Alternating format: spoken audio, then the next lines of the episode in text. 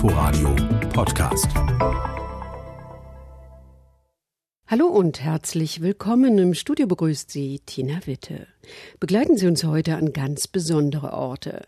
Auf eine Schlangeninsel in Brasilien, in ein Höhlenkloster in der Ukraine und als erstes jetzt zu den Felsenkirchen in Äthiopien. Linda Staude hat sie sich angesehen. Sonntagsgottesdienst in dem kleinen Örtchen Lalibella. Der monotone Gesang der Gläubigen ist meilenweit zu hören in der ausgedörrten, kargen, aber beeindruckenden Berglandschaft im Norden Äthiopiens. Hunderte äthiopisch-orthodoxe Christen pilgern die steile, staubige Straße hinunter zu einem der größten Heiligtümer ihrer Kirche, versteckt in der steinigen Einöde mitten im Nirgendwo. Most people and writers consider, I mean, the Church of Lalibela as one of the world wonders. Die meisten Leute und Gelehrten betrachten die Felsenkirchen von Lalibela als eines der Weltwunder, sagt Mugi Kawende stolz. Alle sind aus einem einzigen Stück Fels herausgemeißelt. All the church of Lalibela is carved out from one piece of rock. Der junge Mann führt Besucher durch die elf Kirchen und das verwirrende Labyrinth aus Tunneln, Höhlen, Treppen und Felsengräbern, das sie verbindet. Ohne einen Guide wie ihn wären Fremde schnell überfordert von der Kombination aus atemberaubender Architektur und ihrer religiösen Bedeutung. I mean, Die Kirchen sind einzigartig. Von Anfang an waren sie dem Neuen Testament geweiht, ein Zeugnis für die Bibel. Sie wird hier seit über 900 Jahren gepriesen und die Kirchen haben nie aufgehört, die Messe zu feiern. Tausende Gläubige kommen jedes Jahr in das sogenannte äthiopische Jerusalem, besonders zu hohen kirchlichen Feiertagen wie Weihnachten. Aber auch rund die Hälfte der etwa 600.000 Äthiopien-Touristen jedes Jahr besucht die Felsenkirchen, seit 1978 UNESCO-Weltkulturerbe. Florian aus Stuttgart ist einer von ihnen. Also ich interessiere mich sehr für Kultur und auch für, und auch für Geschichte. Äthiopien ist sehr geschichtsträchtig. Also ich denke, dass Äthiopien nach, nach Ägypten die meiste Kultur hat in Afrika. Der Duft von Weihrauch durchzieht das düstere Innere der Beete mit Hane Alem, der Welterlöserkirche. Alte Teppiche bedecken den unebenen Felsboden. Eine Gruppe weißgewandeter Priester singt in Andacht versunken, die Augen hingebungsvoll geschlossen, unberührt von dem Gewimmel um sie herum. Die Kirche ist gedrängt voll, die Gläubigen ebenfalls in weiße Baumwolltücher gehüllt und alle ohne ihre Schuhe bestaunen die farbenfrohen Ikonen, die feinen Steinreliefs und die kreuzförmigen schmalen Fenster im dicken Fels. Die Welterlöserkirche ist die größte aus einem Stück Fels geschlagene Kirche der Welt. 33 Meter lang, 11 Meter hoch. Heute geschützt durch ein wenig attraktives Dach auf dicken Aluminiumstützen. Der Legende nach hat König Lalibela, der Namenspatron der Stadt, sie persönlich in nur 23 Jahren aus dem roten Tuffstein gemeißelt. What scholars mentioned is Wissenschaftler sagen, dass mindestens 40.000 Arbeiter gebraucht wurden, um sie in 23 Jahren fertigzustellen. Nach der religiösen Überzeugung haben viele Engel König Lalibela geholfen. Wenn er einen oder zwei Meter am Tag geschafft hat, haben die Engel den Rest in der Nacht beendet. Erklärt Mugi Kawende. Mit den Werkzeugen des 12. Jahrhunderts hat der Bau der Kirchen viel von einem Wunder. Die Architektur, der Schmuck, die Entwässerung, jedes Detail musste vor dem ersten Schlag mit dem Meißel genau geplant werden. Und heute tun die elf einzigartigen Kirchen Wunder für die Entwicklung der Stadt. between 20 or 22 years. In den letzten 20 oder 22 Jahren hat sich hier alles verändert. Heute leben 30.000 Menschen in Lalibela. Früher kannte hier jeder jeden. Das ist vorbei. Für die jungen Leute ist hier das zweite New York. Sie kommen, um Geschäfte zu machen. Erinnert sich Abush Rasta. Die äthiopische Regierung und private Investoren setzen voll auf den Tourismus als Devisenbringer. Überall in der geschäftigen Kleinstadt wird gebaut. Zwischen traditionellen lokalen Souvenirläden und modernen Bars entstehen neue Hotels und neue Wohnhäuser. Fessaha managt das Seven Olives, das älteste Hotel in Lalibela. Neben den Einheimischen übernachten hier oft Rucksacktouristen und Wanderer. Äthiopien ist immer noch kein Reiseland für die Massen. In der Regel wird man sogar danach erstmal gefragt, was willst du denn da? Verhungern da nicht alle? Spottet Johannes aus Recklinghausen. Aber die Zahl der Besucher aus Übersee wächst, die nicht nur wegen der Tierwelt nach Afrika kommen, sondern für Geschichte und Kultur. Der Pilgerstrom wird dünner nach vier Stunden Besichtigung, nach langem Kraxeln über Treppen und durch Tunnel in brütender Hitze, nach immer wieder Schuhe aus, Schuhe an. Am Fuß des langen Hanges tut sich plötzlich ein riesiges, zwölf Meter tiefes Loch auf. Darin verbirgt sich die Bet Georgis, die Kirche des heiligen Georg, geformt wie ein griechisches Kreuz mit schnurgeraden Wänden, drei Stockwerke hoch. Sie ist die symbolische Darstellung der Arche Noah, denn Noah hat alle Tiere vor der Sintflut gerettet mit einer Arche, die ebenfalls drei Stockwerke hatte so Mugika Wende.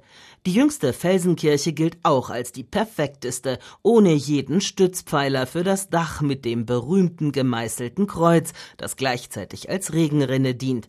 Am Eingang reicht Abebe ein letztes Mal die zurückgelassenen Schuhe. Der junge Schuhwächter ist die ganze Zeit mit durch das Gelände gezogen, in der Hoffnung auf ein bescheidenes Trinkgeld und ein gutes Einkommen im Tourismus später. Im Moment bin ich in der Ausbildung. Wenn die fertig ist, werde ich Reiseführer. So lange bewache ich Schuhe und tue, was nötig ist, um bis dahin durchzuhalten. Queimada Grande ist eine Insel vor der brasilianischen Südostküste. Noch immer gilt sie weltweit als der Ort mit den meisten Giftschlangen.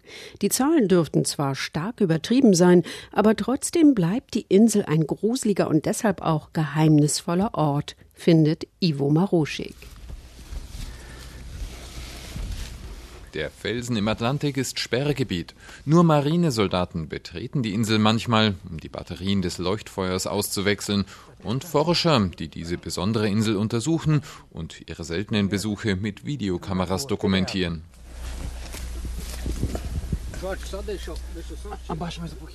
Offiziell heißt die Insel Queimada Grande, die große Brandinsel, doch bekannter ist sie als Ilha das Cobras, als Schlangeninsel. Denn sie ist das Reich einer eigenen Schlangenart, die nur hier vorkommt, Botrops insularis, die goldene Insellanzenotter. Und es ranken sich wahre Horrorgeschichten um die Schlangeninsel vor der Küste Brasiliens. Auf jedem Quadratmeter Inselfläche soll mindestens eine Giftschlange leben und ein Leuchtturmwärter nach dem anderen soll an den tödlichen Bissen gestorben sein, sein, die meisten dieser Geschichten über die Schlangeninsel sind völlig übertrieben.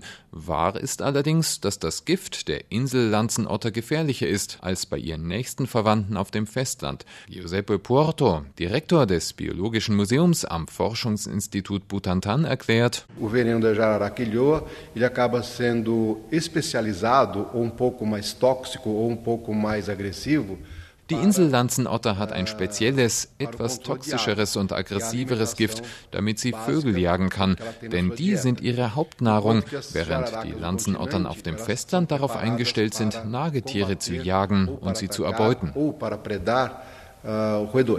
Doch auf der gesamten Insel, 33 Kilometer vor der Küste von Brasilien, gibt es keine Säugetiere mehr. Die einzige Beute, die den Schlangen bleibt, sind Zugvögel, die die anderthalb Kilometer lange Insel als Rastplatz nutzen.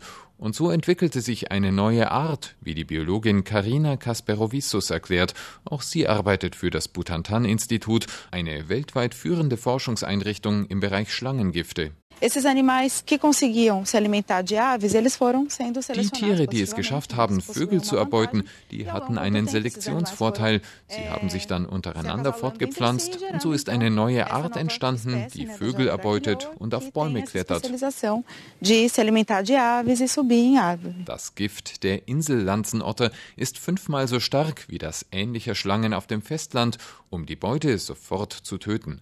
2000 bis 3000 dieser Schlangen leben auf der Insel, die allerdings nur 43 Hektar groß ist. Das entspricht ungefähr der Fläche der Theresienwiese in München, wo das Oktoberfest stattfindet. Damit dürfte die Insel Queimada Grande tatsächlich weltweit einer der Orte mit der höchsten Dichte an Giftschlangen sein. Doch auch wenn sie Queimada Grande dominiert, die Insel Lanzenotter ist gefährdet. Wahrscheinlich ist es eine Folge von Inzucht, dass viele Tiere nicht mehr eindeutig einem Geschlecht zuzuordnen sind und viele können sich deswegen gar nicht mehr fortpflanzen. Das dass heute niemand mehr die Schlangeninsel betreten darf, dient weniger dem Schutz der Menschen vor den Schlangen, als vielmehr dem Schutz der Schlangen vor dem Menschen. Schon von weit her sieht man die goldenen Kuppeln des Kiewer Höhlenklosters strahlen. Es gehört zu den wichtigsten und für die Gläubigen heiligsten Städten der ukrainisch-orthodoxen Kirche. Und es gibt viel zu sehen. Wer den gesamten Komplex mit seinen Kirchen, Museen und Höhlen erkunden will, sollte sich also Zeit nehmen, meint Christina Nagel, die das Kloster besucht hat. Wer durch das niedrige Tor des Haupteingangs tritt und durch den kurzen schattigen Gang geht, kommt in eine andere Welt. Der Lärm der Hauptstadt bleibt hinter den dicken, hohen Mauern zurück, die die Klosteranlage umgeben. Zwischen alten Kastanienbäumen schimmern die goldenen Kuppeln der mächtigen Mariä Entschlafenskathedrale. Rechter Hand erhebt sich der große Glockenturm. 174 Stufen führen hinauf zu den großen und kleinen Glocken und auf eine Aussichtsplattform. Von hier aus lässt sich die Größe der gesamten Klosteranlage, die sich heute über 24 Hektar erstreckt, ermessen. Begonnen habe alles im Jahr 1051, erzählt der junge Theologiestudent und Priesteranwärter Volodymyr Vitruk. Damals sei der Mönch Antoni auf Anweisung eines Engels vom heiligen Berg Athos nach Kiew zurückgekehrt, um dort ein Kloster zu gründen. Kiew war damals eine ziemlich große Stadt und er fand keinen Ort, an dem er so beten und leben konnte, wie er es auf dem Berg Athos getan hatte. Schließlich kam er an diesen Platz. Er war damals acht oder zehn Kilometer vom Kiewer Stadtzentrum entfernt. Es gab hier dichten Wald. Der ehrwürdige Antoni wollte sich hier auf den Hügeln ansiedeln und fand eine Höhle. Und damit einen idealen Ort, um in Stille und Abgeschiedenheit im Gebet die Nähe zu Gott zu suchen.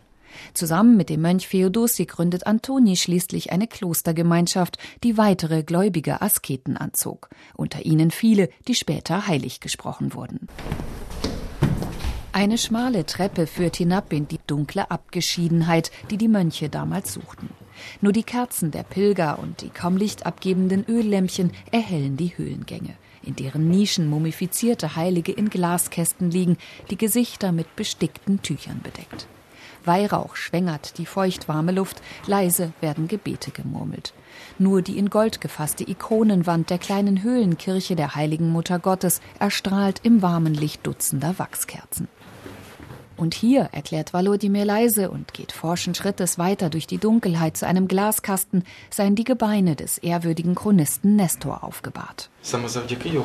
Dank seiner Werke wissen wir, wann die Kiewer Rus christianisiert wurde, von wem das Höhlenkloster gegründet wurde. Wenn es den ehrwürdigen Nestor nicht gegeben hätte, würden wir diese Geschichte nicht kennen. Der junge Seminarist geht weiter, hinaus ins Licht, in die Kreuzerhöhungskirche. Hier erklärt er und weist mit einer Hand durch das geschlossene Gittertor, befinde sich die Kopie einer wundertätigen Marienikone. Leider ist das Original 1941 verloren gegangen. Entweder die deutschen oder die sowjetischen Truppen haben es weggeschafft. Wir wissen nicht, wer es war. Beeindruckend in seiner Pracht auch die Ikonostase, die reich geschmückte Ikonenwand, die das innere Kirchenschiff vom Altarraum trennt, der wieder aufgebauten Mariä in Schlafenskathedrale. Sie wurde 1072 errichtet im byzantinischen Stil. Lange Zeit gehörte sie zu den wichtigsten Kirchen Altrusslands. Im 18. Jahrhundert wurde sie umgebaut. Kosakenbarock prägte nun das äußere Erscheinungsbild. 1941 wurde sie während der deutschen Besatzung gesprengt. Zwischen 1998 und 2000 erfolgte dann der Wiederaufbau. Eine wechselvolle Geschichte über viele Jahrhunderte. Volodymyr Vitruk lächelt. Ihre Blütezeit, sagt er, erlebten die Kirche und das Kloster erst jetzt. Viele junge Menschen, sagt er, würden sich dem Glauben wieder zuwenden. Sie ließen sich inspirieren von der einmaligen Atmosphäre des Klosters. Die Heiligen ziehen dich wieder und wieder an. Du willst dieses Heiligtum wieder und wieder besuchen. Ein besonderer Ort, nicht nur für ihn und die vielen Pilger, sondern auch für diejenigen, die hierher kommen, um eine der Hauptsehenswürdigkeiten der ukrainischen Hauptstadt zu sehen. unterwegs an besonderen Orten. Sie können diese Sendung auch in der ARD Audiothek als Podcast abonnieren. Danke fürs Zuhören, sagt Tina Witte. Inforadio Podcast.